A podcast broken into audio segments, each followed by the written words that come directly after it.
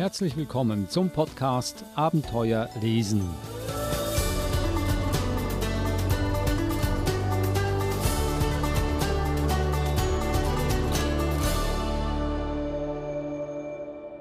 Der Podcast Abenteuer lesen, ein Podcast über spannende, interessante und lehrreiche Kinderbücher. Heute mit dem Thema Tiere in der Kinderliteratur. Wir hatten schon den Bären, wir hatten die Katze, und heute haben wir, das frage ich jetzt die Verhaltenstherapeutin Eva Mura. Hallo Eva. Hallo Adrian, heute sprechen wir über Hunde. Hunde sind ja ganz treue Begleiter, also nicht nur für Erwachsene, sondern auch für Kinder. Es ist doch ein großer Traum eines manchen Kindes, einen Hund zu haben. Ist das so? Ja, natürlich. Wer wünscht sich nicht einen Hund? Ähm, ich weiß von meiner eigenen Kindheit, ich wollte immer einen Hund haben und ähm, es ist nicht so gekommen. Was war das bei dir der Auslöser? Warum wolltest du einen Hund haben? Ich kann mich nicht mehr ganz genau erinnern, warum ich einen Hund haben wollte. Es war immer, immer eine, eine Traumvorstellung von mir, einen Hund zu haben. Wir werden dann im ersten Buch sehen äh, bei der Lisa, was sie alles probiert, um einen Hund zu bekommen. Und ich habe eine ähnliche Geschichte durchgemacht, sozusagen, äh, wie die Lisa, um an, an einen Hund heranzukommen. Und ich habe dann später, dann, als ich erwachsen war, dann fast immer Hunde gehabt in meinem Leben. Also es war dann nicht nur eine Traumvorstellung, sondern ich habe sie dann auch umgesetzt. Also meine Gründe, warum ich einen Hund haben wollte als Kind, waren einmal natürlich einen treuen Begleiter zu haben, einen besten Freund, der jederzeit da ist. Und das Zweite wahrscheinlich auch, äh, dass ich dadurch eine Selbstständigkeit mir versprochen habe dass ich mit dem Hund hinausgehen kann und tun und machen kann, was ich entscheide. Und der Hund natürlich auch alles mitmacht. Ich liste die Bücher zuerst auf, bevor wir anfangen. Eva, das erste Buch, du hast es schon kurz erwähnt, Lisa will einen Hund von Helga Bansch. Dann haben wir Perdu, ein kleiner Hund sucht sein Glück von Richard Jones. Das dritte Buch, ein Hund namens Drei von Stephen Michael King.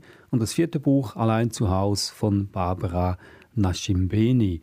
Gut, dann fange ich an mit dem ersten Buch. Lisa will einen Hund. Ja, der Titel sagte schon alles. Also Lisa ist ein Mädchen, möchte einen Hund haben. Und wir hören jetzt gleich, was ihre Eltern dazu sagen. Ich will einen Hund, sagt Lisa. Jeden Tag sagt sie das. Morgens, mittags und vor dem Schlafengehen. Immer wieder. Wenn Mama und Papa sie fragen, was sie sich zum Geburtstag oder zu Weihnachten wünsche, dann sagt Lisa, ich will einen Hund. Lisa bekommt oft einen Hund geschenkt. Er ist entweder aus Stoff, aus Holz oder aus Wolle. Doch nie ist es ein richtiger Hund. Unsere Wohnung ist zu klein, sagt die Mutter. Mir genügt ein winziger Hund, der braucht fast keinen Platz, bettelt Lisa. Wir haben keine Zeit für einen Hund, sagt der Vater.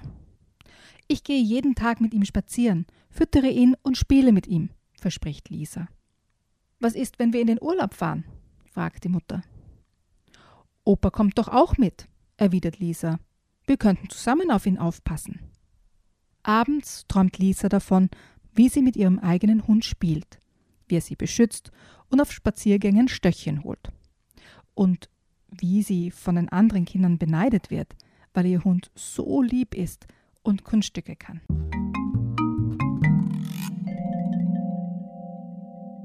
Also du siehst, Adrian, die Lisa hat sich äh, wirklich ganz, ganz viele Gedanken gemacht und weiß auf alles eine Antwort. Und nur die Erwachsenen haben da überhaupt keine Fantasie und kein wirkliches Mitgefühl mit den Wünschen von der Lisa. Und im Buch lernen wir immer mehr Möglichkeiten kennen, die, die Lisa versucht quasi anzubieten, ähm, was sie alles mit dem Hund machen kann, wie sie mithelfen kann, dass die Erwachsenen gar nichts tun müssen und so weiter. Also es ist wirklich eine, eine Reise sozusagen der Lisa zu ihrem Hund. Neben der Geschichte, die finde ich ganz, ganz toll erzählt ist, gibt es auch ganz tolle Illustrationen in diesem Buch. Erzählst du uns mehr aus, diesem, aus dieser Geschichte? Ich will jetzt wissen, ob sie einen Hund kriegt, letztendlich. Alle Bücher, die ich heute mitgebracht habe, haben ein gutes Ende. Mehr kann ich nicht verraten, Adrian. Okay, das ist eine klare Antwort. Das ist also Lisa will einen Hund von Helga Bansch. Und äh, für mich ist ganz klar, das ist ein selbstständiges Mädchen. Das, da haben wir dieses Stichwort Selbstständigkeit. Das ist auch ein Treiber dafür, dass man einen Hund haben möchte, weil man diese Selbstständigkeit dann auch wirklich ausprobieren kann als Kind. Es ist ja so ab vier Jahren gedacht, das Buch. Ich denke, es ist auch ein, ein, ein gutes Buch für Eltern oder Erwachsene, weil eine Szene eben davor, wo die Lisa alle möglichen Hunde geschenkt bekommt, nur keinen richtigen Hund, das war eben auch die Situation bei mir zu Hause. Ich habe dann einen Vogel geschenkt bekommen und keiner hat verstanden, warum ich äh, dieses, dieses äh, Vögelchen, das noch dazu nicht einmal ein Papagei war, sondern ein, ein Kanarienvogel, warum ich den überhaupt nicht mochte, mich überhaupt nicht um das Tier gekümmert habe. Äh, meine Oma hat dann darauf aufgepasst, weil das war für mich ja kein Hund. Ja, was soll ich mit einem Stoffhund oder mit einem Kanarienvogel, wenn ich einen richtigen Hund haben möchte? Und ich denke mal, das ist auch ein bisschen eine Warnung an Eltern.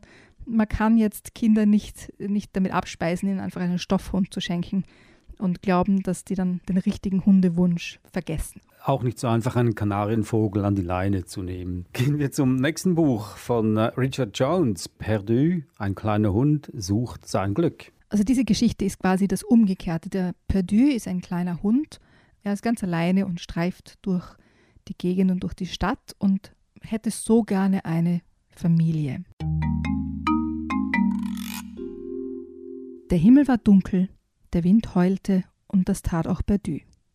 Armer Perdu, ein einsamer kleiner Hund ganz allein, der nirgendwo hingehörte und dem nichts gehörte, außer einen alten roten Schal.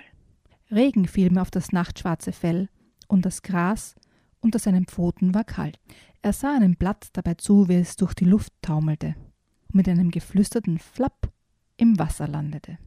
Es tanzte in der Strömung und trieb dann, sich drehend und kreiselnd, davon.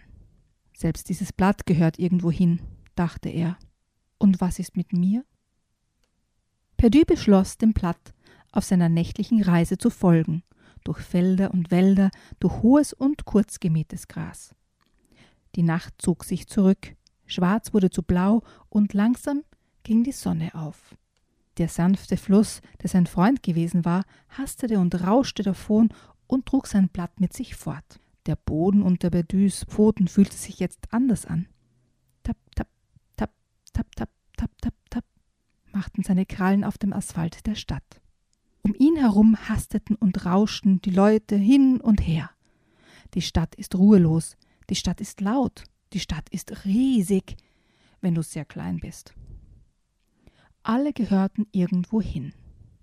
Ich muss herausfinden, wo ich hingehöre, dachte Berdu. Ich muss mein Irgendwo suchen.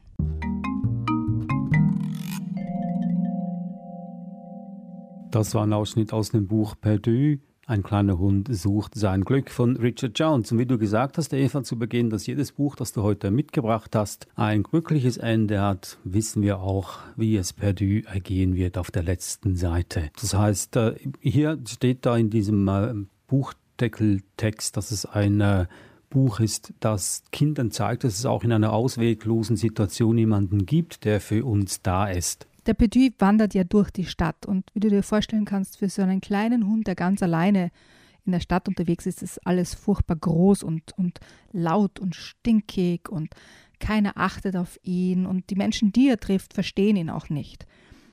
Bis eben er jemanden trifft, der ihn versteht und ihm ein Irgendwo gibt. Und ich denke mir, diese, diese Geschichte von Berdu ist wirklich ganz, ganz zauberhaft erzählt. Die Illustrationen sind wunderschön dazu, passend. Und ähm, wie gesagt, alle Bücher, die ich heute vorstelle, haben ein gutes Ende. Auch dieses Buch geeignet für Kinder ab vier Jahren. Gehen wir zum dritten Buch. Ein Hund namens Drei von Stephen Michael King. Und dieser Titel hat eine ganz besondere Bedeutung, warum der Hund Drei heißt. Genau, weil Drei hat nur drei Beine oder drei Pfoten. Ähm, also er muss auf drei Beinen durchs Leben hopsen, aber er lässt sich dadurch nicht unterkriegen. Eins, zwei, drei. Eins, zwei, drei. Jeder Tag war für drei ein Hüpfer und ein Hopser.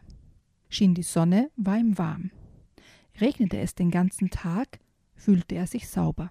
Und sein Schwanzwedeln sorgte dafür, dass er nie lange hungrig blieb. Ab und zu sah er sich nach einem Zuhause um oder nach jemandem, den er lieb haben konnte. Aber meistens ging er nur von hier nach dort oder immer der Nase nach.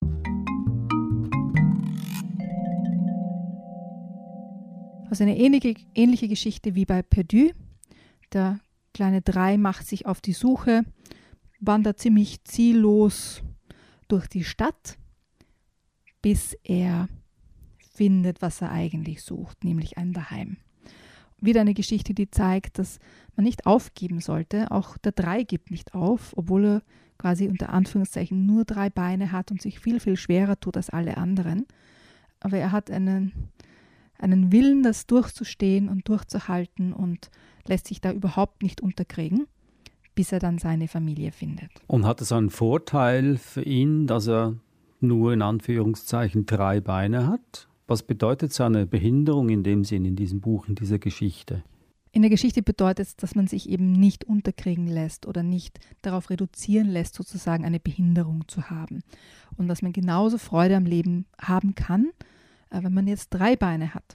Ja, dass man sich bei manchen Dingen schwerer tut, aber so wie der drei sich nicht unterkriegen lassen muss, sondern einfach Wege findet, trotzdem das Leben zu genießen und dazu zu gehören. Ja? Also jetzt nicht sich ähm, ausgeschlossen zu fühlen oder sich ausschließen zu lassen, sondern immer nach vorne zu sehen und das Gute im Leben zu sehen und in dem, was man tut. Wir haben ja alle irgendwie eine Behinderung. Ja? Manche haben eine Brille, manche haben eine schlechte, einen schlechten Rücken, ähm, andere haben was auch immer, ja? können keine Gluten essen.